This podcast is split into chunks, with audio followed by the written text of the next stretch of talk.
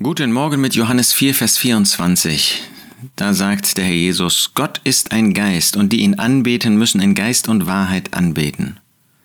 Der Jesus hat davon gesprochen, dass der Vater solche sucht, die ihn in Geist und Wahrheit anbeten. Gott ist gewissermaßen auf der Suche nach solchen Menschen, die sich ihm zuwenden und dabei die Offenbarung Gottes, die er von sich selbst gegeben haben, hat, dass sie das auch annehmen, dass sie in dieser Offenbarung leben. Und diese Offenbarung ist, dass Gott der Vater ist in Christus, dass wir nicht einen heiligen Gott vor uns haben, er ist heilig, der gegen den Menschen ist, der den Menschen verurteilen möchte, der der richtende Gott sein möchte. Gott ist Richter und Gott hat alle Autorität. Aber Gott ist in Christus Vater.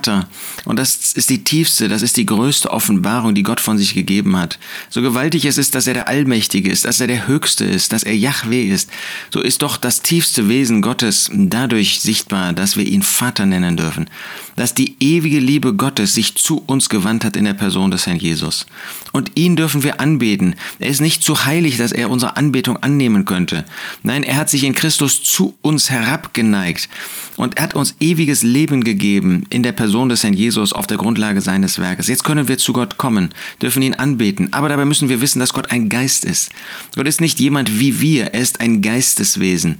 Und die ihn anbeten, die müssen deshalb auch in Geist und Wahrheit ihn anbeten. Das ist auf eine geistliche Art und Weise. Er möchte nicht materielle Opfer bringen. Das hat er im Alten Testament so gezeigt, damit die Menschen überhaupt einen Anknüpfungspunkt haben konnten, damit er von dem zeugen konnte, was der Herr Jesus tun würde in symbolischer Weise. Aber Gott ist ein Geist und deshalb müssen wir auf geistliche Art und Weise zu ihm kommen. Aber auch in Wahrheit. Wir müssen in Geist und Wahrheit anbeten. Das heißt, auf der Grundlage des Werkes von Golgatha, in Verbindung und in Übereinstimmung mit der offenbarten Wahrheit, die er in dem Herrn Jesus durch das Wort Gottes im Neuen Testament uns gegeben hat. Ja, Gott sucht Anbeter und Gott sucht solche, die ihn freiwillig anbeten.